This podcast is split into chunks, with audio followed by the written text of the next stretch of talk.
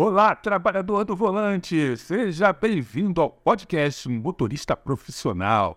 Eu sou Cláudio Rangel e vamos falar sobre uma profissão que muitas vezes passa despercebida, mas que é essencial para a nossa sociedade funcionar: a de motorista profissional.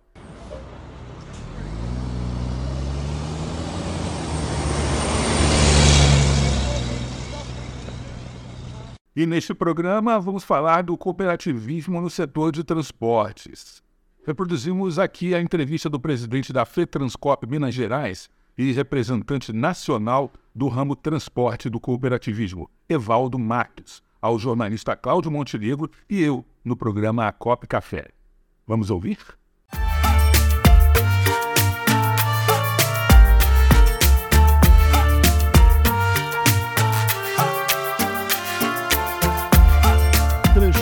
Transporte tem.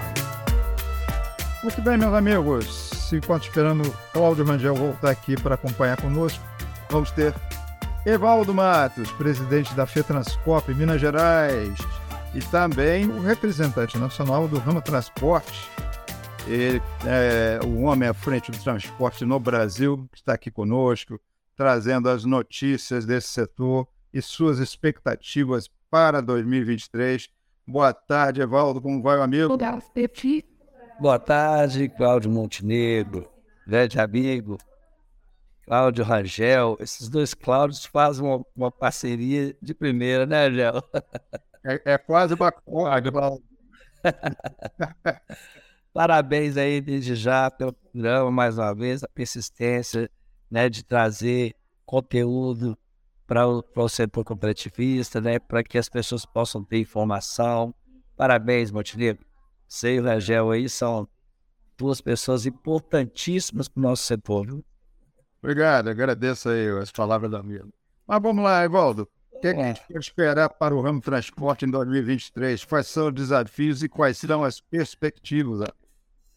Então, Rangel, pô, Montenegro, é, o transporte, assim, como os demais setores da economia, né, passaram por grandes transformações, profundas transformações em 2022.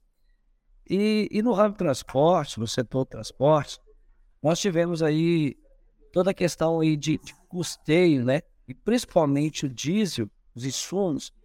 E no diesel nós nunca tivemos preços como é, tivemos em 2022. Nós nunca presenciamos uma alta tão, tão significativa de preço que afetasse tanto o setor como 2022, né? É, insumos também, veículos, falta de veículos, veículos com preços altíssimos, né? E tudo isso, taxa de juro, valor enorme aí de, de taxa de juros, dificuldade de financiamentos. Então, 2022 foi marcado aí por essas questões que de fato fizeram uma, um, tiveram um grande impacto no transporte. E com isso, o Montenegro, acaba com a desistência de muito transportador. Muitos transportadores que atuavam é, no transporte é, saíram em 2022 para 2023 agora. Tivemos uma resistência grande de pessoas que foram para outros setores, porque não aguentam mais atuar no transporte. E aí uma grande preocupação porque problema sério de infraestrutura no país, né? além da questão do, dos, dos custeio desse, dos principais insumos, mas a questão da infraestrutura, né? É, a CNT ela apurou nesse há, há pouco tempo agora, poucos dias, é, uma pesquisa que a indústria ela vê o transporte como o maior gargalo do setor.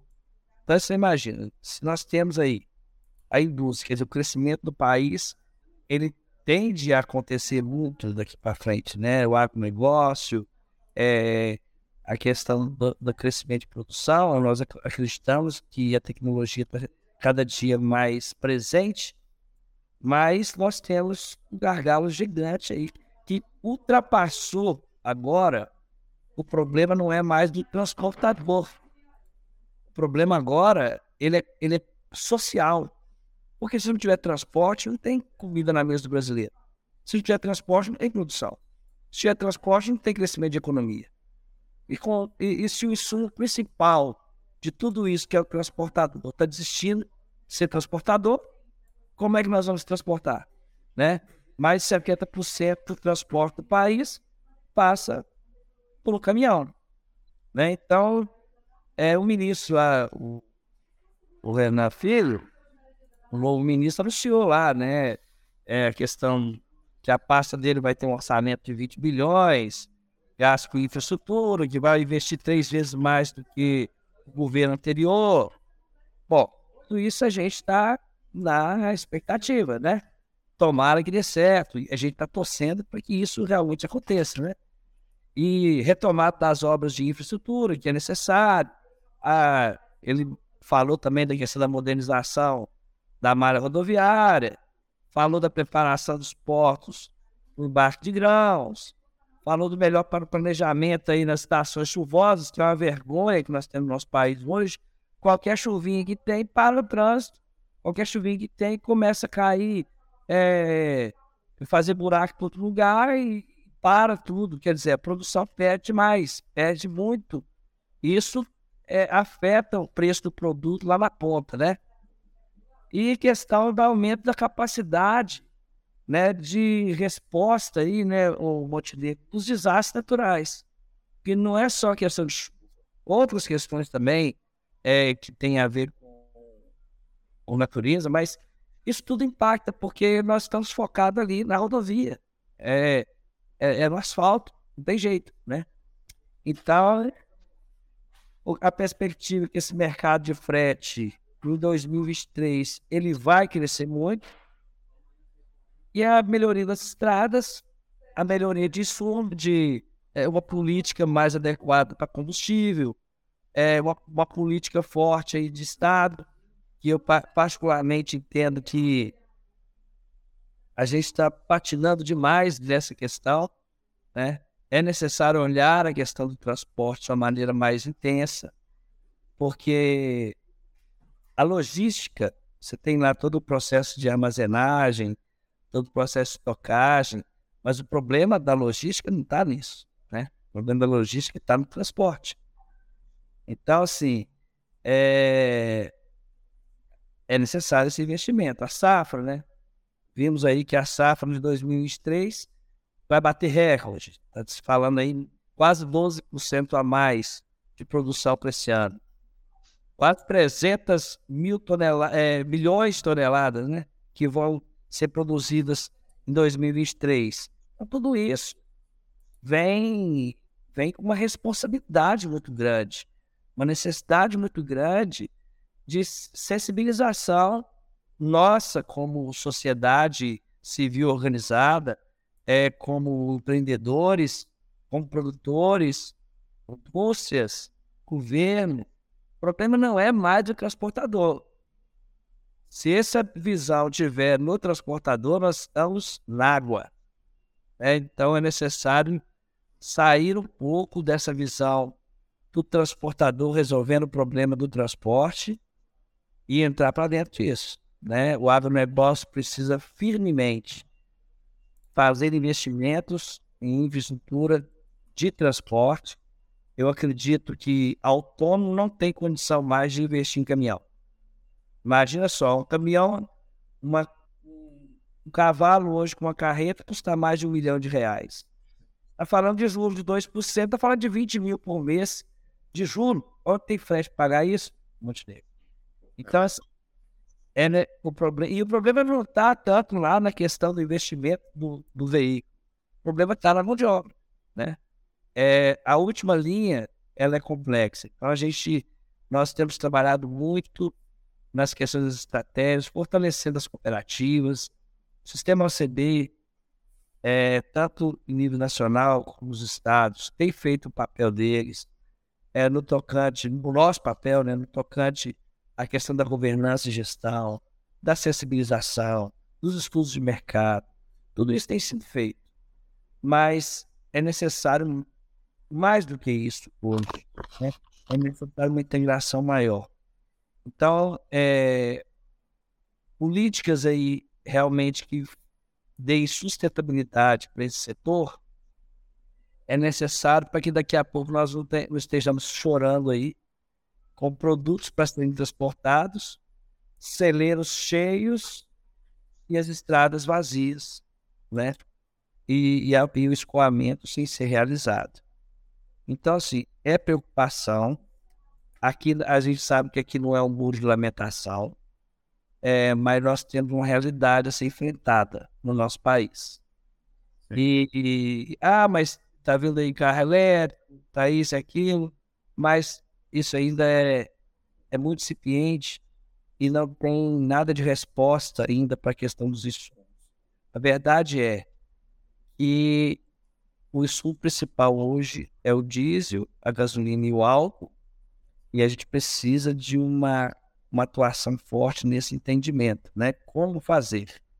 Agora, é claro, é, tem questões que extrapolam aí os limites até mesmo nacionais, de entendimento nacional, é uma questão de macro, é, divisão macro, mas eu acho que o Brasil é celeiro de mundo. E por ser celeiro de mundo, tem que ter essa responsabilidade de ser celeiro de mundo.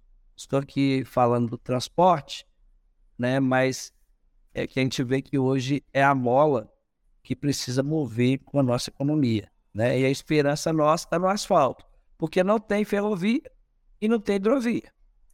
Né? Enfim, vou parar de falar um pouquinho para você poder falar, Montenegro. Porque. E aqui eu estou reclamando, estou colocando os fatos. Estou falando aqui, esse pessoal de Minas Gerais não é fácil. Rapaz. Magela é a mesma coisa. Deixa no piloto automático e vocês vão embora. Não é assim. Eu quis dar, fazer essa passagem rápida para a gente ter esse cenário, sabe? Não, não, isso é importante, Evaldo, porque você tem a vivência disso, você está no teu dia a dia. É. Ah, passa para você a bola aí para falar aí com o nosso amigo. Senta a marreta, Rangel. É, o Evaldo está tá falando muito assim dessas condições de trabalho do motorista, né, profissional, e as condições sociais dele. Como é que está? Que o pessoal está deixando é, uma, uma atividade e como é que fica a vida familiar, a saúde? O, o motorista está tendo assistência, porque ele deve estar trabalhando também é, com excesso de carga de trabalho, né, né Walter? Ah, pouquinha coisa, 18 horas de trabalho por dia, 17, rebite em cima de rebite. Essa é a realidade do nosso país hoje, Rangel. Né? Ah, entorpecentes, prostituição nas estradas. Situação Olha, hoje nós temos, Rangel, um milho, mais, quase um milhão e cem mil autônomos que atuam como TAC é, em acordo com o registro da NTT. Eu acredito que deve ser quase mais de 2 milhões, porque registrado na NTT é uma coisa. Agora você tem todo o pessoal que trabalha com e-commerce, né? Com, os, com os, as entregas de, de delivery, e isso não está mapeado no projeto, da, no, no conselho da NTT hoje, da agência. Nós tivemos uma reunião hoje pela manhã para falar desse tema tão importante que é o e-commerce, sabe? Que hoje são 270 bilhões de reais na mesa né, é, de movimentação com e-commerce. Um mercado gigante e que, que ainda não tem uma regulamentação adequada para se tratar esse tema no Brasil. Então, a NTT está é, totalmente sensível a, esse, a essa questão. A OCB trouxe o tema para ser tratado. É, estamos, estamos criando um grupo de estudos, inclusive eles vão vir a Minas Gerais, conhecer o case da Copimetro aqui. Hoje nós fazemos mais de 20 mil entregas por dia é, no e-commerce, então é, relacionamento com essas plataformas de é, marketplace aí. Então é necessário que o Estado entenda o novo mundo, né? Entenda esse novo normal. As pessoas querem comprar em casa, as pessoas querem que se entregue em casa. Então o Estado tem que se organizar para isso. Então esse é o nosso pedido e a nossa, e, e, e a nossa é, disponibilidade para participar dos desenhos que forem colocados aí sobre essa ótica, né? Muito bem. Mas a, a questão social ela, ela é crítica. O transportador não tem tempo na maioria das vezes, essa é a realidade. Ele não tem tempo, né? Ele é, está lá na outra cidade esperando o frete de retorno para voltar. E aí o frete de retorno, você já viu o que, que ele transforma o frete de ida, né? Ele banaliza o frete de ida, então reduz a capacidade de ganho, e aí ele tem que forçar mais as estradas, estar mais tempo trabalhando para conseguir pagar suas contas. Muito bem. Meus amigos, conversar com esse pessoal de Minas Gerais é sempre um prazer, é sempre muito bom, é sempre muito produtivo. E se deixar, eles falam aqui o programa inteiro, porque tem muito assunto aqui. Evaldo, quero agradecer sua presença aqui mais uma vez conosco no programa Foco Café, sempre trazendo essa, essas informações muito relevantes sobre o ramo transporte. Você que está com isso a ver, está rodando isso aí diretamente. Agradeço mais uma vez sua gentileza de estar aqui com tá bom? Estamos à disposição, o Montenegro, sabendo que as cooperativas estão aí para contribuir com esse processo. Temos muito a contribuir com esse processo de melhoria do transporte a partir do modelo cooperativo. Né? Um abraço para vocês. Um abraço, Rangel. Um abraço. Abraço. Abraço, Montenegro. Até a próxima. Tudo de bom. Até mais. Valeu.